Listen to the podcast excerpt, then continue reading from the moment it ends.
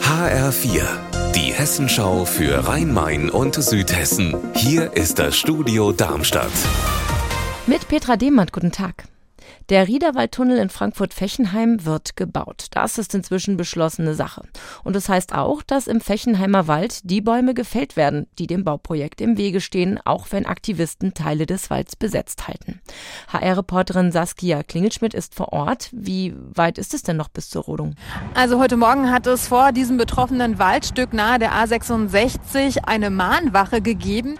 Auf der benachbarten Baustelle schreiten allerdings die Arbeiten und Vorbereitungen für eine mögliche Rodung voran. Hier haben heute Morgen die Bauarbeiter ähm, begonnen, die Erde zu ebnen, um eben jede Menge Container teils übereinander aufzurichten. Und bis zum Mittag sind hier schon an die 20 Container herangekarrt worden. Sie werden jetzt als eine Art Schutzwall errichtet. Vier heiße Monate in Folge fast ohne Regen. Das war der Sommer 2022. Die Folge?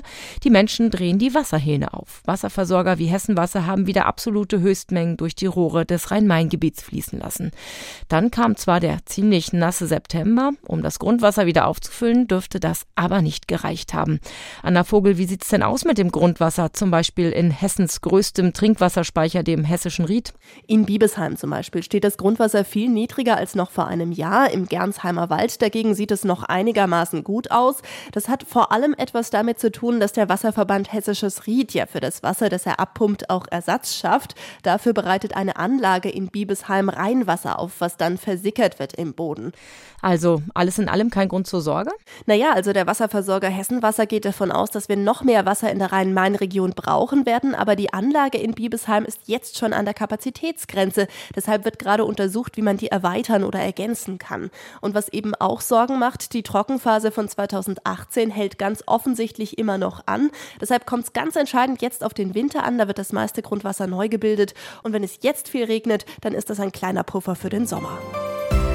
Unser Wetter in Rhein-Main und Südhessen. Mehr Wolken als Sonne heute zwischen Main und Neckar bei Temperaturen von 7 Grad in Alsbach-Hähnlein im Landkreis Darmstadt-Dieburg und 6 Grad in Offenbach-Tempelsee. Morgen wird es minimal wärmer, aber auch wieder dichter bewölkt und dann wird es auch wieder regnen. Ihr Wetter und alles, was bei Ihnen passiert, zuverlässig in der Hessenschau für Ihre Region und auf hessenschau.de.